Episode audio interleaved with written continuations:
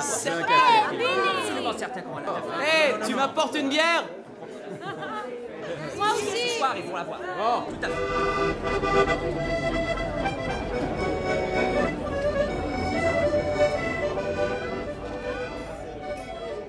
Salut à toi qui viens de cliquer sur ce podcast. Je m'appelle Odessa. J'espère que tu vas bien. Tu te souviens de ces longues soirées durant lesquelles, avec tes proches, vous vous retrouviez autour d'un verre pour refaire le monde Eh ben, embarrez-vous. C'est un peu l'idée. Ici, tu vas entendre le résultat de divers enregistrements que j'ai pu faire durant ces mêmes soirées avec mes amis, à échanger nos expériences, nos vécus, nos idées et ce que l'on trouve problématique. J'espère que tu vas en apprécier le résultat. Je te retrouve après. Bonne écoute.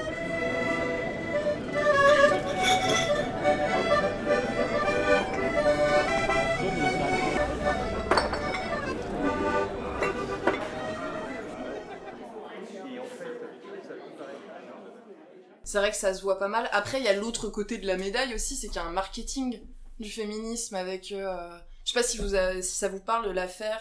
Je crois que c'est l'affaire Dior, où il y avait un t-shirt avec écrit euh, We all should be feminist, alors qui est du nom d'une féministe que j'écrirai à côté parce que j'arrive pas à le prononcer. Et, euh, en gros, ce t-shirt-là, ils, l'ont- ils le vendaient 550 euros. C'est à la mode quoi. Et du coup, euh, vu que, vu que bah, les industries, euh, bah, notamment du luxe et euh, du textile ou tout gna gna gna, je sais pas quoi, s'approprient les mouvements de mode, et bah du coup, euh, bah, le féminisme ça me prend là-dedans et c'est pour ça qu'il y a du marketing euh, qui se fait derrière. Le fait de le mettre sur des t-shirts, etc., même, moi ça m'étonne même pas parce que c'est c'est quelque chose de. Tu seras forcément bien vu si tu as quelque chose en disant que tu es féministe. De toute façon, personne te dira ah c'est pas bien parce qu'ils savent que tu es friendly comme avec le féminisme. De toute façon, si tu dis ça, tu seras forcément une marque bien vue. De toute ça. façon, personne te dira quelle horreur tu as fait ça. Enfin, J'ai pas besoin d'avoir marqué sur mes t-shirts ou etc. ce que je suis. Parce qu'à ce moment-là, il faudrait mettre tous euh, les combats qui sont à la mode. euh, Et euh, bah, j'avais bossé sur un. Bon, c'était pas tout à fait la même chose, c'était sur l'appropriation culturelle, mais j'avais parlé du féminisme aussi. C'était euh, voir à quel point les marques s'approprient des mouvements sociaux pour les rendre trendy et. Euh, BLM, pardon, et, euh, le féminisme, tous les trucs comme ça, où ils, euh, où ils en font de la mode et après, euh, bah, pour brasser un max de thunes, quoi. Pépites sexistes aussi, c'est des gens qui, euh, qui mettent en photo quand dans les magasins t'as vraiment deux produits Ah, oui, méga il genrés, est trop tu vois. drôle, ouais, quand Ouais, c'est bleu et rose, quoi. Ouais, les gamines à la, à la vaisselle et les, les Les- versions Ouais. bricolage. euh, Ou la Ouais, cuisine, a le truc de foot à Ouais, côté. c'est ça, c'est ça. T'as ça, puis t'as la taxe rose aussi. Oui, euh, les tampons qui sont taxés au prix du luxe et tout, euh, Ah ouais. ouais, abusé. Ouais. Et sinon, il y a une autre femme aussi que j'aime beaucoup, qui est, à mon avis, euh, plus à la portée de, la femme lambda, alors à condition qu'on lise, et encore, bon, ça reste de la lecture euh, très, euh, très facile, femme du peuple, enfin bref, fantastique. J'ai découvert Virginie Despentes, bon, j'en avais entendu parler, voilà, par-ci par-là. J'ai lu un bouquin d'elle qui s'appelle The King Kong Theory, où en fait elle aborde plein de facettes du féminisme, etc. Et en fait, elle est vraiment pas dans ce féminisme bourgeois que dans lequel beaucoup de femmes françaises et même au travers du monde se reconnaissent pas, qui vraiment parle de sujets euh, hyper euh, et enfin hyper populaires. Elle est dans le vulgaire et en fait c'est très intéressant la manière qu'elle a d'employer ce terme. Et c'est pour ça que ça m'a un petit peu choqué au final quand euh, bah l'école dans laquelle on est où on nous a dit il faut bannir le vulgaire etc bon j'ai pas fait une prépa à elle mais en fait l'étymologie de ce mot là en fait ça signifie juste qui vient du peuple. C'est ça le vulgaire c'est quelque chose qui vient du peuple. Et en fait, c'est ça que je trouve très intéressant chez Virginie Despentes dans sa manière d'écrire et dans sa manière de réfléchir, c'est que c'est hyper brut. C'est c'est hyper abordable pour vraiment pour tous et pour toutes surtout. Et, euh, et c'est pour ça que pour moi, c'est vraiment euh, le féminisme à mettre en avant aujourd'hui. À quand la femme qui pourra se promener euh, seins nus, en fait? Ouais. Comme un, un Ouais, mec un homme. se promener torse nu. Ouais. Elle, elle allait à la Gardeau, à Bezac, euh, elle se mettait seins nus à la Gardeau, elle s'en foutait. euh, elle se baladait partout dans Bezac seins nus, des fois elle s'en foutait. euh, juste chemise, tu vois, seins nus. euh. Des fois il y a des gens qui s'arrêtaient, qui faisaient des réflexions, ils s'en foutaient, tu vois, genre elle prend juste pas part des réflexions, elle, elle continue sa live, de toute façon ils vont faire quoi Ça va, c'est juste des seins, hein, ça... Ça va faire de deuxième trou au cul à personne.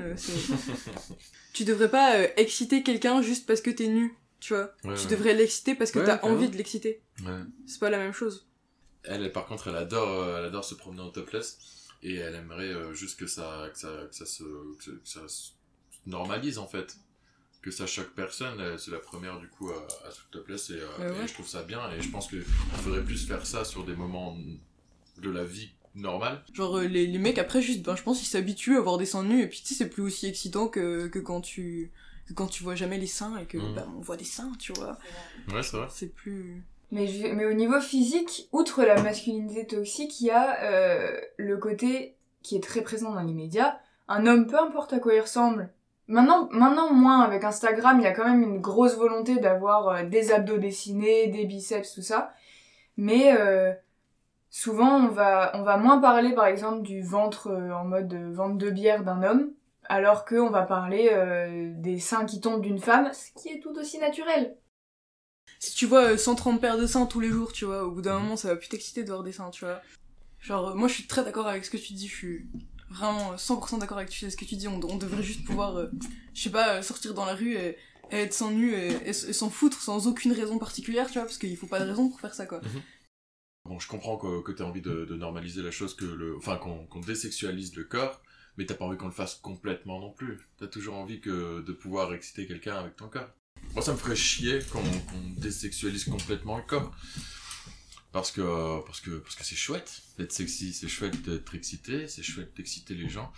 Bien sûr. Entre te mettre topless comme ça et vouloir exciter quelqu'un, ton attitude elle est quand même pas la même. Donc je pense qu'on ne Mhm. perdrait pas. On serait juste moins gêné, on serait plus à l'aise. Donc du Ouais. coup finalement. euh, Peut-être même qu'on sera on encore serait- plus Ouais, voilà, exactement. Ouais. Tu disais, si tu vois 130 paires de seins par jour, euh, ça t'excite plus. Et bah, là. bah c'est- non ça, ça t'excite plus de, de façon euh, de façon euh, ah je la vois pas elle dirait que je suis excitée tu vois Ouais. justement tu casses ça tu vois Ouais, c'est ça. Parce que là, c'est ce qui se passe, tu vois, c'est ça le problème. Le problème, c'est que, c'est que dès qu'on voit, dès qu'on voit une fesse dépasser ou un truc comme ça, et ben, les mecs, ils en peuvent plus, tu vois, et les, les meufs aussi, certaines. je- Et Y a pas de euh, doute. pour revenir sur le congé maternité Ouais. ou euh, le travail de femme à- de mère au foyer, il me semble, alors je vais citer quelqu'un, vous n'allez pas du tout vous y attendre, hein, que Marine Le Pen Ah ouais voilà, proposait que le, que le travail de mère au foyer soit reconnu et rémunéré. C'est un travail Alors. au black, hein. pour moi c'est un travail au noir, hein, être mère au foyer. hein. Ouais, Complètement d'accord. Toutefois, le fait de rémunérer le travail de mère au foyer, personnellement, me perturbe dans le sens où C'est politique. C'est Ouais. politique. Ouais. Voilà. Moi, je trouve ça C'est problématique. une incitation à ce que la femme reste, reste travailler comme Ouais. ça. ça peut permettre à reste chez elle, ça peut permettre Ouais. à régler les questions de chômage. Exactement comme ce qu'a voulu faire Pétain. Bon, ça, Voilà. c'est- En fait, moi, moi pour le coup, C'est c'est c'est typiquement ce que j'appellerais du faux féminisme. Hein, ce que ce qu'adore faire en fait le parti de Marine Le Pen, c'est-à-dire typiquement mettre à la tête d'un parti profondément misogyne, pas que, mais là c'est l'exemple euh, un typique. Mettre vraiment euh, une femme à la tête d'un parti comme ça et vraiment, euh, enfin, promouvoir euh, justement ce genre de truc en mode on va rémunérer euh, les femmes au foyer parce qu'on sait que ce sont les femmes qui sont le plus dans des situations de précarité, etc. Mais la solution, elle est pas là. Tout à l'heure, on parlait des féminicides, c'est la même chose. Tu vas voir qu'à la fin de l'année, il va y en avoir autant que l'année dernière et autant que l'année d'avant, alors que c'était euh, dans, les, dans les programmes électoraux, euh, je vais prendre soin euh, des femmes et ça va être une priorité de faire attention à ce que ça ne se reproduise plus. Évidemment, on peut pas les arrêter, mais quand le chiffre baisse même pas, là, je crois que c'est en début d'année qu'ils ont commencé à mettre en place les bracelets électroniques sur hommes violents. Et encore, est-ce qu'ils fonctionnent? Est-ce que... C'est tard, on est en 2021, enfin... Parce qu'avant, cette meuf, on, on, on la connaissait ni d'Ab ni d'Adam. Elle s'est pointée à un moment donné. Marlène Schiappa, c'est euh, la ministre, je sais pas quoi, en- de Macron, bref. Et en gros, elle, euh, elle parle beaucoup du féminisme et tout. Mais elle est arrivée pile en ce moment-là, tu vois. Et euh, avant, on savait pas qui c'était. Elle, elle était socialiste, maintenant elle est avec Macron. Et en gros, elle, dans tous les débats télévisés, elle dit oui, le féminisme, la violence conjugale, il faut les combattre. Mais c'est que des paroles et dans les actes, y a rien qui se passe. Et, euh, j'ai l'impression, cette meuf, c'est un peu le comment, comment, quel mot je peux utiliser? C'est un peu la, la bonne conscience de Macron, tu vois. Je trouve qu'il y a très peu de lois ou de mise en place euh, de l'État ou d'un ministère pour faire avancer justement ces questions qui bloquent ce- ce- cette notion de limite. Je trouve qu'il y a encore très peu de choses faites, même s'il y a des lois, il y a des décrets, etc., mais qui ne sont absolument pas appliqués. Ouais. Et du coup, bah, ça bloque euh, complètement. euh, bah, du coup, c'est pas une sénatrice, c'est une juge de la Cour suprême des États-Unis. Oui, Euh, Ruth Ba- euh, Bader Ginsburg. ok. Voilà, donc elle a fait surtout des combats en matière d'avortement. Oui. Donc, euh, qui a, elle a limité les restrictions concernant Mm. l'avortement. Et après, elle a été remplacée par une autre, euh, Elle est morte. une autre euh, femme. ouais. Ouais, elle a été remplacée par, euh, par euh, une autre femme qui, Ouais. elle, pour le coup, est très, euh, très, euh, comment s'appelle, républicaine. Ouais. Et, et, euh, pour le coup, euh, pro-life. Ouais, ouais. Cato, pro-life, comme ils aiment dire. Euh, donc, pour le coup, rien à voir. Après, moi c'est assez large en fait. Disons que j'ai évidemment des, figures politiques, par exemple euh, Christiane Taubira. Alors bon, évidemment tout dépend aussi des affiliations politiques, euh, voilà. Mais je trouve que rien que en tant que telle, la femme qu'elle est, je trouve qu'il y a, enfin, je la trouve déjà particulièrement charismatique et particulièrement courageuse déjà dans son combat de femme et dans son combat de femme noire, dans son combat de femme noire d'outre-mer. Ça fait beaucoup déjà à encaisser et à vivre.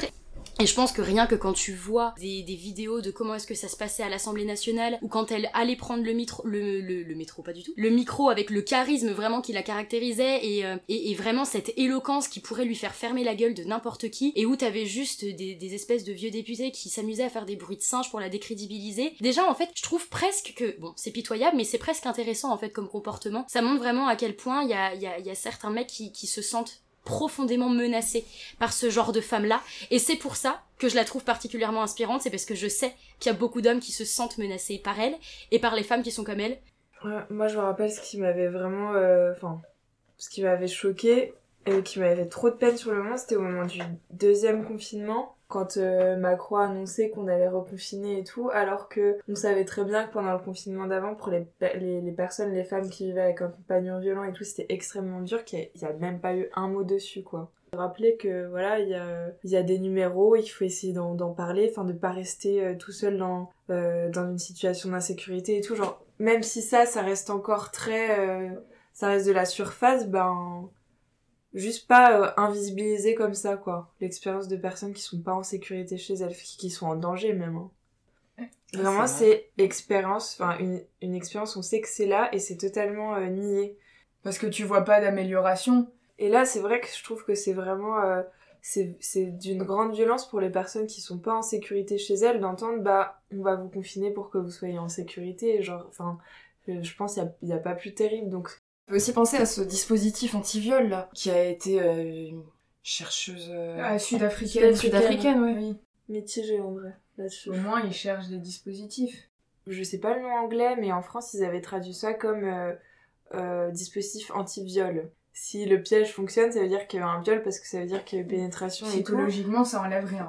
Qu'en gros, euh, ça permettait à la personne agressée de gagner du temps si elle est enfermée mais... avec l'agresseur, si l'agresseur est potentiellement quelqu'un qu'elle connaît de près, ou si même elle est traumatisée donc elle peut pas, elle peut pas bouger et tout, elle est tétanisée. Souvent il y a de ça aussi, c'est que tu te laisses faire parce que t'as un, un système euh, de survie en fait qui se met en place et tu te dis vas-y fais et, et j'attends. Bah sans vouloir minimiser, c'est une violence qui est qui psychologique je pense elle est bah puis il y a une question de dignité en fait aussi je ouais. trouve il y a vraiment quelque chose d'hyper déshumanisant de... dans euh, dans de viande et quoi exactement dans le fait qu'une personne puisse se dire euh, à un instant T genre là je vais totalement m'approprier son corps genre il y a quelque chose de tellement maître, carrément genre c'est de la domination hein, c'est pas enfin le, le, viol pour moi c'est pas une question de pulsion ou quoi c'est une non. question de, de pouvoir de Bien sûr. de satisfaction anime animale je sais pas genre, bref c'est bizarre il faudrait pas que ce soit considéré comme la solution miracle parce que euh, c'est pareil là c'est le symptôme ouais. alors que la cause c'est bah pourquoi les mecs violent Ouais, j'arrive pas, ça j'arrive pas à, à, savoir si je suis pour, contre, sans avis. Je, je reste un peu perplexe face à ce dispositif. Du coup, la, la, la femme, elle a plus aucune chance. Il va juste, en plus la douleur, il va juste s'énerver, il risque de juste s'énerver encore plus. Et si elle survit, euh, le choc n'en est, que plus violent. Je me dis qu'il y a le côté positif, c'est comme la dame euh, disait, la chercheuse, t'es obligé d'aller le faire enlever par un médecin je suis sûre de rien, je suis pas juriste, mais le secret médical fonctionne pas dans ces dans ces moments-là. Ok. Si c'est quelque chose où une personne est en danger ou c'est contre la loi, normalement, il est, il, un médecin est même tenu de prévenir la police. Oui, puis de toute façon, quand tu portes plainte, il y a un protocole qui te fait voir un médecin. Mm. Dans tous les cas, oui.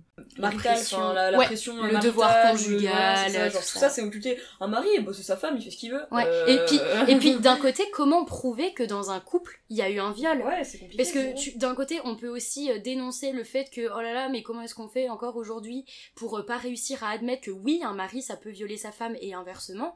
Mais d'un autre côté, comment le prouver? Tu vois, comment mettre la limite où dans un couple, ça arrive à tout le monde en fait d'instaurer une routine et de des fois, et je pense que ça arrive au commun des mortels vraiment, de se dire bon bah que... c'est totalement ancré dans les mœurs. De à un moment tu te dis bon bah euh, mon mec ou ma meuf il a envie de ken, bon bah Allez, moi j'ai un peu la flemme hein. mais j'y vais quand même et ça pour, pour le, coup, plaisir. je sais même pas si c'est propre à un genre Je sais pas. Moi, mais disons que. pour- pour expérience personnelle, Ouais. je dirais que non. Non, Parce ouais. que j'ai déjà été avec un garçon où je sais qu'on a couché ensemble parce qu'il savait que j'en avais envie. Et Voilà. après qu'il n'en avait pas envie. Voilà. Et il n'a pas osé me dire Mm. non parce que là, ça fait Ouais. une semaine qu'on n'a rien fait, nanana. Donc c'est un débat hyper difficile en fait, ici aussi. clair. Mais du coup, c'est décrédibilisé parce que c'est tellement difficile. Enfin, c'est hyper difficile à définir, c'est hyper difficile à. Enfin, genre, à, à caractériser au niveau de la loi. Et évidemment, comme il y a toujours un petit peu ce truc de. de Enfin, faut faire attention parce que évidemment, une condamnation pour viol, c'est pas rien. Voilà. C'est pas sans Euh, conséquence non donc, plus, ni pour euh, voilà. la, la victime.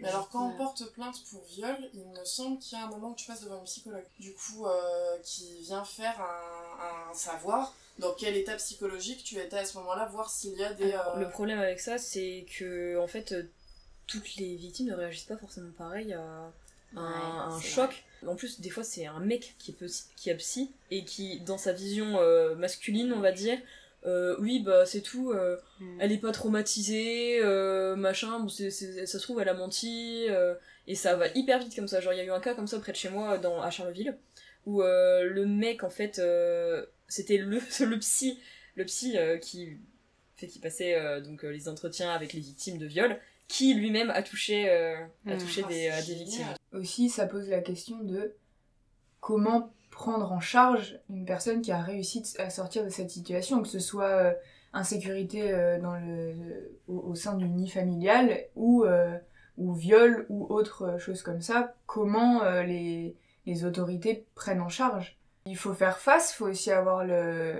Parce que quand tu portes plainte et que ça se poursuit, il faut faire face à ton agresseur Mm. Que tu y arrives, que tu tiennes, que... Enfin, ça demande énormément de choses, et comme t'es absolument pas suivi par... euh, bah, il te laisse vraiment dans ta merde euh, à te dire vas-y, débrouilles. une fois. Oui, bah voilà. Ben, c'est sûr, ça donne pas envie d'aller d'a- d'aller de l'avant. Et après, on, on te, on te remet la faute dessus en mode, bah pourquoi tu l'as pas dit? Ben, peut-être des raisons. Et parfois, euh, une, euh, un- une mauvaise prise en charge suite, euh, par exemple, à un viol, bah ça peut encore plus traumatiser la personne et la, la laisser bloquée dans son traumatisme. Le nombre de dossiers classés sans suite, faute de preuves, beaucoup après que trop. t'aies porté plainte, c'est hallucinant. Mm. Hallucinant. De toute façon, ça pose un, po- un, un problème plus large de la formation euh, des, des professionnels, que ce soit dans la police, la gendarmerie, les, les psychologues, etc. Autour, parle autour de, exactement aussi, autour de tout ce qui est euh, violence sexiste et sexuelle. Et du coup, évidemment, même si on te met des experts à disposition ou des gens qui sont censés être là pour toi quand tu dois déposer plainte, quand tu as besoin d'aide psychologique, La etc. aussi. Au niveau de, de, de cette question de l'inégalité des salaires pour un même poste, en fait, j'avais entendu dire qu'il y a cette aisance de la part des hommes et certainement aussi cette espèce de, de construction sociale qui est que euh, les hommes ont globalement plus confiance en eux et se sentent plus légitimes dans ce qu'ils entreprennent. Et du coup il y aurait cette facilité pour les hommes, plus que pour les femmes, d'aller demander des promotions. Parce qu'en fait, il y aurait ce sentiment, qui pour le coup n'aurait rien à voir avec euh, la biologie, je pense qu'il faut quand même bien euh, voilà, discerner les choses, mais qui aurait vraiment un rapport avec tout ce qui est constru- construction sociale autour du genre qui ferait que les femmes seraient moins à même que les hommes à aller demander des promotions pour un même poste, pour euh, des mêmes compétences, pour des mêmes qualités professionnelles, etc. Parce que il y a tout un problème autour euh, justement de confiance en soi et de sentiment d'illégitimité et Ça, ça, je trouve ça, ça c'est ça vraiment euh, Et ça, ça, il y a eu un gros, un gros effet de boule de neige depuis le retour de MeToo, là, il y a, il y a 3-4 ans. C'est vrai. Et c'est là aussi, ça a mis vachement en avance l'importance des réseaux sociaux. Moi, beaucoup sur, euh, beaucoup sur Insta. Moi aussi. Ouais, moi je, suis un- je reste encore sur les trucs un peu genre. euh, t'as pensé, euh, Ouais. t'as pensé à ça, ou, euh, ou t'as joui, ou des trucs comme ça. Ouais, il y a aussi Balance ton port. euh. Ouais. J'ai un, ouais, un compte Instagram aussi, euh, c'est euh, Balance ton école d'art. Après, je trouve la dangerosité de ce, ce, ce truc-là, c'est comme d'habitude la pas la loi du silence, hein, mais euh, c'est on sait jamais. Ouais. C'est le imagine c'est faux, tu vois. La question de la cancel culture.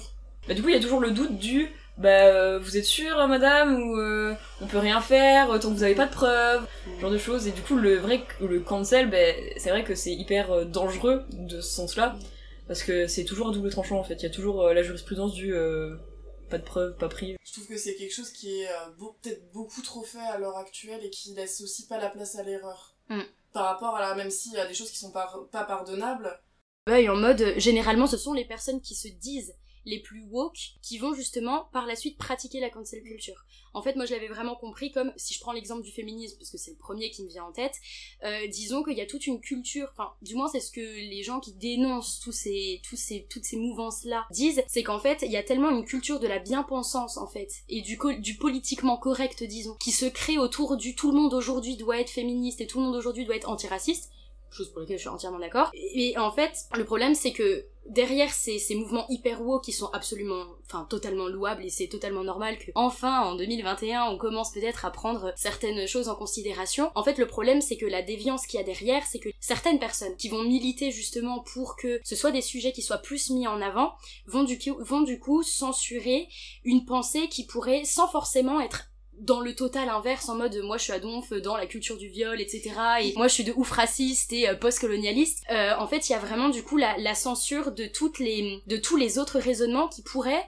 sans forcément remettre en question ces, ces mouvances exactement faire avancer en peut-être opposant quelques, quelques petites critiques qui peuvent être constructives. Euh, et du coup voilà moi c'était plus dans ce sens là que je voyais la cancel culture moins que dans le, le fait de je vais m'auto-censurer dans euh, certains projets euh, euh, d'école ou de poste, etc. parce qu'il y a le on sait jamais, tu vois. Moi, je le voyais plus comme ça. De, enfin, faut faire attention, parce que évidemment, une condamnation pour viol, c'est pas rien. Mm. Voilà. C'est pas conséquence non plus, ni pour voilà. la, victime, ni pour le mec qui a bien sûr fait, ou la famille même de, de l'accusé. Alors, moi, j'ai utilisé le, le hashtag Science Sport Ouais, c'était euh, une polémique pendant un peu avant l'été, genre juin, quelque chose comme ça, où en fait il y a toute une polémique qui a éclaté, genre la, la liberté de parler des grandes écoles a complètement euh, s'est mm. libérée en fait. Et genre il y a plein d'étudiantes notamment qui ont euh, dénoncé donc sur Twitter avec le hashtag Sciences un jeu de mots avec science, enfin Sciences Po et Balance ton port. voilà. Et euh, pour dénoncer en fait les violences euh, hyper sexistes euh, du bizutage notamment des grandes écoles de Sciences Po, du, mm. coup genre surtout Sciences Po Bordeaux qui a été très critiqué. en fait les, les bizutages étaient hyper, on obligeait quasiment les femmes à se dévêtir, sinon elles pouvaient pas genre boire un verre ou elles pouvaient pas s'intégrer ou quoi. Il y a eu plusieurs viols aussi ou plusieurs agressions sexuelles que l'administration n'a pas pris en charge. Mm. C'était surtout en fait l'administration qui couvrait les crimes enfin parce que c'est des crimes ou moi j'appelle ça un crime personnellement mais des délits euh, qui couvraient complètement les, euh, bah, les, les, les, hommes qui ont fait ça ou les étudiants qui ont fait ça. Et c'est là qu'on se dit que c'est les futurs grands hommes politiques mm. euh, de, notre, de notre nation qui sont couverts par les administrations qui sont aujourd'hui des, bah, des hommes importants de notre nation. Et je crois que la pire, la pire sentence qu'un étudiant a eue, c'est de se faire muter dans un autre Sciences Po pour, d'un sens ou province par Reims c'est chez moi, Ça, c'est un grand classique. Hein. Tout, euh, tout court, tout est couvert, et juste lui, comme ça fait beaucoup, beaucoup, beaucoup de bruit, on a dit, bon, on va te mettre un peu ailleurs pour que ça se calme. Mais c'est tout, Je trouve ça. Euh, Mais du coup, pour en revenir. Euh, au hashtag Sciences Sport. En fait, c'était, enfin, c'est exactement ce que, ce que tu disais. En fait, ce qui est impressionnant, c'est que vraiment l'impunité à, à Sciences Po et dans toutes les grandes écoles, elle se base déjà sur le fait de camoufler les choses pour éviter de salir la réputation de l'établissement tu vois, et du, du prestige, du prestige qu'ils ont. Enfin, c'est vraiment, c'est vraiment là que ça commence toute cette histoire de, euh, il faut pas, il faut pas parler parce que sinon tu risques de détruire une carrière. Là, tu vois, si, si tu, si t'appliques ça à Sciences Po, c'était, euh, tu peux détruire le prestige d'une école, etc. Et du coup, ouais, c'est, ça entretient encore plus la, la, loi du silence autour de ça. Ça, en, dit, ça en dit long, hein. je sais que, je sais que certaines personnes de ma classe, dont je fais partie, n'ont pas présenté à Sciences Po à cause de cette histoire-là. Ah ouais. Ouais, ouais, ouais. Pour euh, le fait que ce soit hyper militantiste, enfin on voulait pas euh, intégrer ce genre d'administration. Après, je sais que Sciences Po n'est pas la seule école euh, mm. qui fonce. Enfin, l'administration n'est pas la seule à Sciences Po à faire ça. Toutes les grandes écoles y sont touchées, mais c'est vrai que le fait que ce soit libéré à ce, moment-là, à l'instant des admissions, etc., ben, du coup, c'est vrai que ça m'a pas forcément donné envie d'y aller et je voulais pas adhérer à ça. Et... Allez suivre les Renettes sur Instagram. c'est un groupe féministe euh, hyper cool de Dijon qui organise qui a pour but de promouvoir euh, des femmes, euh, des femmes trans, euh, non-genrées, bref, toutes les femmes sur la scène musicale Génial. Tu mixes bien pour une fille, c'est un compte pareil sur la scène musicale, dans les clubs, etc. sur tous les problèmes du sexisme dans les clubs, etc. C'est un compte Insta qui est super.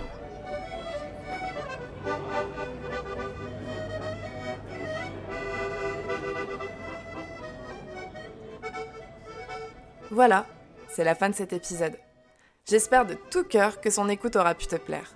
Si tu as envie de prolonger cette discussion, tu peux m'écrire sur n'importe lequel des liens que j'ai mis dans la description de cet épisode. D'ailleurs, n'hésite pas à venir jeter un coup d'œil au compte Instagram du podcast. C'est là-bas que certains des sujets y seront approfondis, peut-être un de ceux qui t'a toi-même interpellé. En tout cas, je t'y attends.